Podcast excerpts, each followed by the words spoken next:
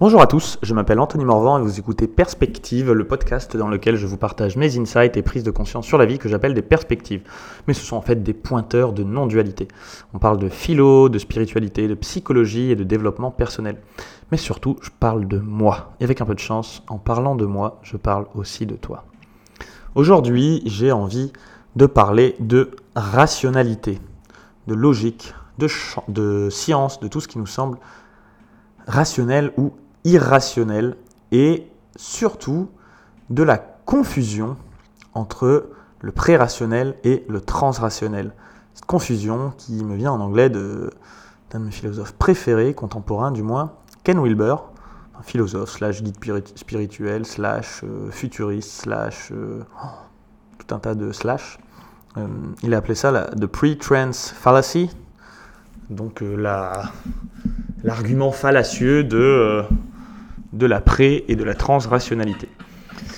Alors, la rationalité, c'est un peu euh, une des bases de la méthode scientifique, c'est d'essayer de trouver des explications, des relations de cause à effet, un système de pensée et d'explication cohérent, un cadre de référence dans lequel les choses peuvent s'expliquer.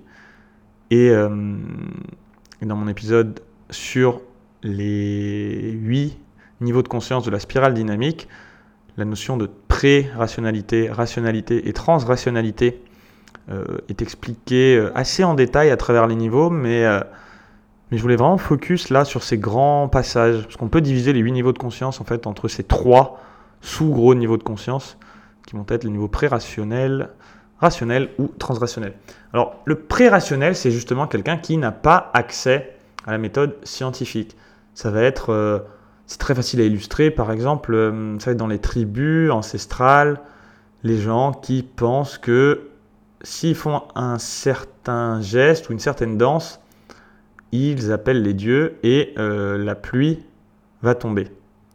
Mais c'est une action de une certaine cause à effet qui a été un peu mal comprise et si je fais ceci, alors je peux influencer le futur. Il y a une notion de de vouloir contrôler tout en se reposant sur vraiment des, croyances pures et dures.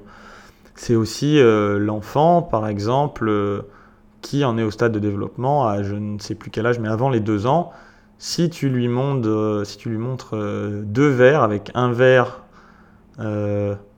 assez large et peu haut, l'autre posé à côté, peu large mais très haut, et que tu lui montres bien que tu transvases le contenu d'un verre dans l'autre, et qu'au final c'est la même eau qui va de l'un à l'autre et qu'ils ont exactement la même contenance, si tu demandes à l'enfant quel est le contenant le plus, le plus, qui contient le plus d'eau, il va forcément dire le contenant le plus grand en hauteur. Même si tu lui montres par toute l'eau elle va dans l'autre. En fait, il n'a pas encore accès à un raisonnement un peu en 3D, de compréhension que l'eau elle va dans les deux. Euh, donc c'est la même chose, même si ça n'a pas la même forme le pré-rationnel, ça va être ça. Ça va être aussi une vision spirituelle un peu new age de penser que juste parce que je fais une affirmation, pouf, tout de suite, euh, ma vie va changer, ou de vouloir voir des anges, des incantations un peu partout. Donc euh, je n'ai pas de problème avec les gens qui voient des anges. Personnellement, ce n'est pas mon expérience directe et ou en tout cas, ce n'est pas le, cadre en fait que je vais poser dessus. Je vais pas appeler ça ange, je vais appeler ça plus énergie. Euh, ou quelque chose d'indéfinissable que je ressens par ailleurs, mais que je ne vais pas matérialiser comme étant un ange qui descend du ciel et qui vient me donner avec un visage humain ou divers caractéristiques bien précises qui vont me donner des messages précis. encore une fois, je, n'ai un peu rien contre, mais euh, je, n'ai pas mon expérience.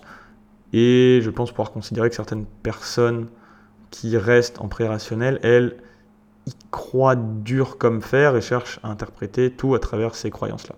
Ensuite, vient la science, c'est là où on commence à poser des questions, à investiguer, à chercher des relations de cause à effet, à faire euh, euh, des, tests en, double aveugle pour vraiment faire ressortir les corrélations, le vrai du faux, le mesurable du non mesurable, et pouvoir avoir des conclusions qui nous aident à comprendre le monde, à comprendre, à, comprendre le présent et à euh, anticiper l'avenir, faire, des prédictions. C'est vraiment une science explicative. Et à la base, la science, c'est vraiment plutôt des gens qui admirent le mystère et se disent tiens, allons investiguer le mystère. Mais à un moment, la science, et je ferai un épisode là-dessus, en arrive à ses limites et s'enferme elle-même dans son cadre de référence, pense tout, euh, tout analyser, tout comprendre et détenir la vérité finale, alors que par définition, elle-même n'est qu'un outil ou euh, certes magnifique, extrêmement utile, et euh, je suis le premier, euh, je fais des études scientifiques et je continue à, applaudir et à aimer la science. Euh. et en même temps, c'est important de connaître les limites de la science. par exemple, la science peut expliquer le comment les choses se passent, mais elle ne peut jamais expliquer le pourquoi. En tout cas, pas le pourquoi du pourquoi, ou le pourquoi du pourquoi du pourquoi. Si tu poses la question assez souvent, assez longtemps, pourquoi tu vas en arriver à te dire euh, purée, mais j'en sais fichtre rien. I fucking have no idea. J'en ai aucune idée. Et c'est là qu'on tombe sur, euh, sur le non-savoir, une espèce magnifique de moment mystique de non-dualité, de waouh, mais en fait, euh, la vie, ça transcende complètement tous les modèles que je mets dessus. Et la science reste un modèle qui est très pragmatique, très utile qui est magnifique, qui a fait beaucoup de bien, mais qui, si on ne le prend pas à la lumière de ce qu'il ce qu'il est, juste une méthode d'explication et non pas la réalité, euh, peut aussi euh, poser ses limites. C'est, voilà, la carte de la science n'est pas le territoire de la vie. Par définition, tout ce qu'on peut expliquer n'est pas ce qui est.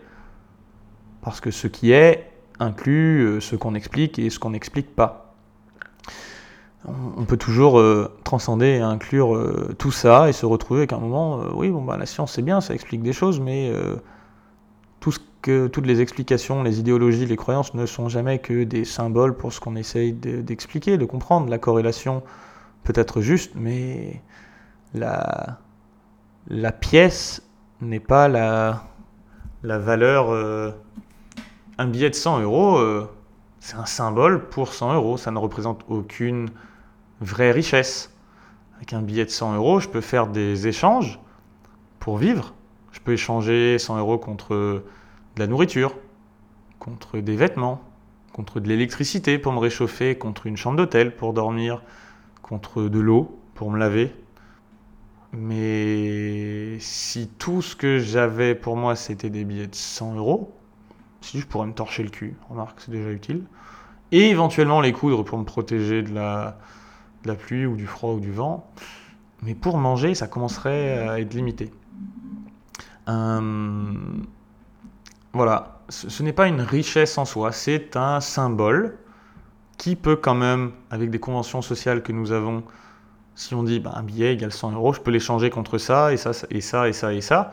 Donc ça permet un système d'équivalence qui, est génial et qui permet de fluidifier les échanges, de les multiplier, d'accélérer la, vélocité des échanges euh, mais d'un facteur incroyable par rapport à ce qu'on pouvait faire avec du troc, par exemple.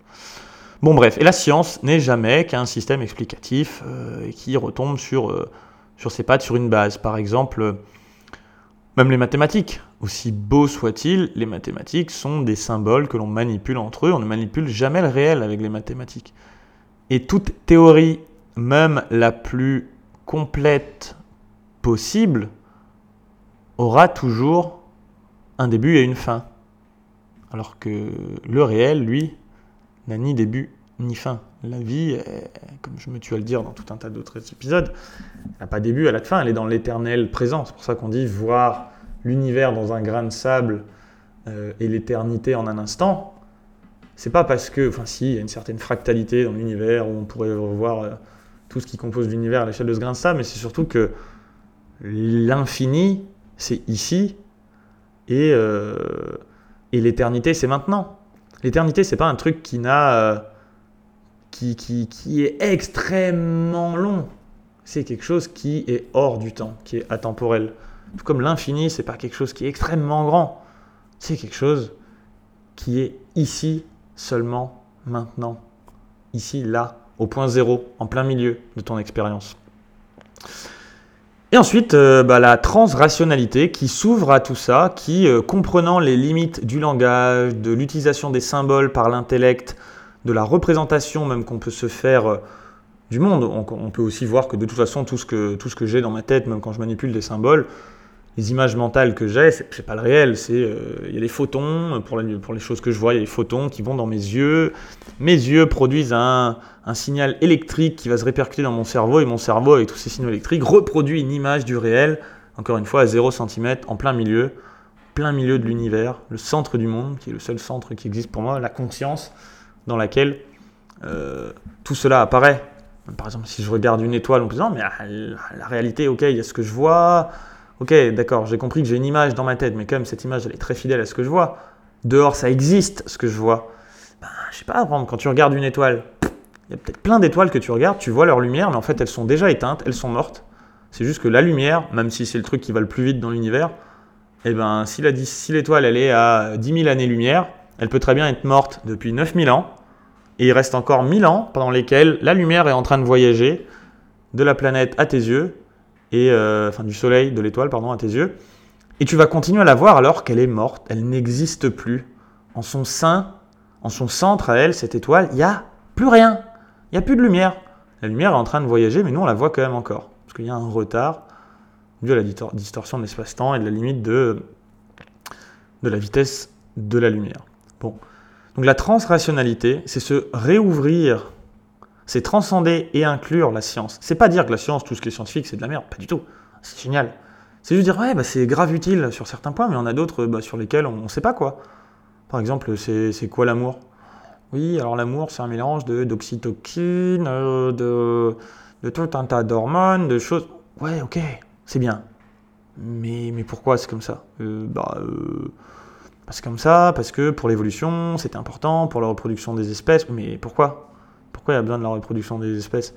Ben, parce que si on ne se reproduit pas, il n'y a plus de vie. Mais pourquoi pourquoi il n'y a plus de vie si on ne se reproduit pas? Pourquoi la vie, elle est construite comme ça? Ben, Putain, tu, casses les couilles en toi avec tes questions, j'en sais rien. Bah ouais, j'en sais rien. On peut s'arrêter dès la première chose en fait en disant en vrai, j'en sais rien. J'ai l'impression que même que la corrélation, euh, la première corrélation que je fais me semble juste, mais en fait, peut-être qu'elle est aussi complètement fausse elle-même. Et en tout cas, ce qui est sûr, c'est que si tu poses pour tout et rien, comme font les enfants, d'ailleurs les enfants sont super agaçants quand ils font ça, dis papa, pourquoi ceci? Ben, parce que machin. Ouais, mais pourquoi ça? Ah, mais ta gueule, tu poses trop de questions. non, pas ta gueule, mais tu poses beaucoup de questions. C'est comme ça. Et au final, ce c'est comme ça auquel on arrive quand on est frustré, quand on répond à une question, c'est aussi Dieu. C'est ça, bah, c'est ce qui est. Au lieu de dire c'est comme ça, ça pourrait être bah, c'est cela. Voilà, cela est, c'est cela. Euh, de toute façon, il n'y a que ça. Il n'y a qu'ici maintenant. Euh, il y a un truc plutôt que rien. On ne sait vraiment pas pourquoi. Euh, mais c'est sûr que il est là. En tout cas, on en fait l'expérience. Il y a une certaine existence. Je le constate et c'est tout. Et pourquoi? J'en sais rien. Et pourquoi ça se passe comme ça? Je sais pas. Et pourquoi les lois de la physique, elles sont conçues comme ça? Et pourquoi la gravité et tout? La gravité, on sait comment ça marche. Einstein, il a tout expliqué. La, distorsion de l'espace-temps, tout ça, génial. Mais, pourquoi? Forcément, en fait, toute. À un moment, j'avais peur dans ma vie de me dire mais est-ce que l'intelligence artificielle va réussir à tout comprendre? Euh, est-ce qu'on va, tout découvrir avec la science, qu'il n'y aura plus de secrets? En fait, je pense, comme l'a dit récemment dans une citation que j'ai vue, Terence McKenna, euh, non, pardon, euh, Dennis McKenna, frère de Terence, bref, il dit que selon lui, la, science, le but ultime de la science, plus on fait vraiment de la science, plus on s'ouvre sur le mystère. Si tu regardes l'infiniment grand, on arrives au point, wow, on sait rien, l'univers est en expansion, on ne voit pas au-delà de, de la vitesse de la lumière, de l'expansion de l'univers l'infiniment petit, bah, on ne sait pas. Euh, l'atome, il a. Enfin, l'électron, euh, la particule quantique, elle a soit une vitesse, soit une position, mais pas les deux en même temps. Quoi? Mais what the fuck? Et là, le mental, il fait non, ça n'a pas de sens. Je. hop, c'est bizarre de penser à ça, mais quand même, il doit y avoir un. Attends, si je fais ça, non, mais pourquoi? Mais c'est pas possible qu'un truc soit à deux endroits en même temps sans y être. Un objet physique, il peut pas avoir une probabilité d'être à un endroit. Bah ouais, on on sait rien quoi, c'est juste pas compréhensible avec le mental, la science ou un raisonnement euh, circulaire. Et la transrationnalité, c'est s'ouvrir à ça, écouter toutes les sources d'informations qui nous viennent, même les non rationnels, même celles qui sont juste des intuitions, et tout en appliquant le filtre scientifique du rasoir d'Occam ou de tout un tas d'autres euh, filtres, ben de s'ouvrir à ce que dans le fond, derrière, on n'en sait rien. Merci d'avoir écouté ce podcast en entier. Si le sujet vous a plu, je vous invite à partager cet épisode et à m'encourager en me laissant 5 étoiles et un témoignage sur iTunes Podcast. Je répondrai aussi avec plaisir à toutes vos questions sur Instagram, Anthony-du-bas Morvan, A-N-T-H-O-N-Y, du bas Morvan. À bientôt pour un prochain épisode.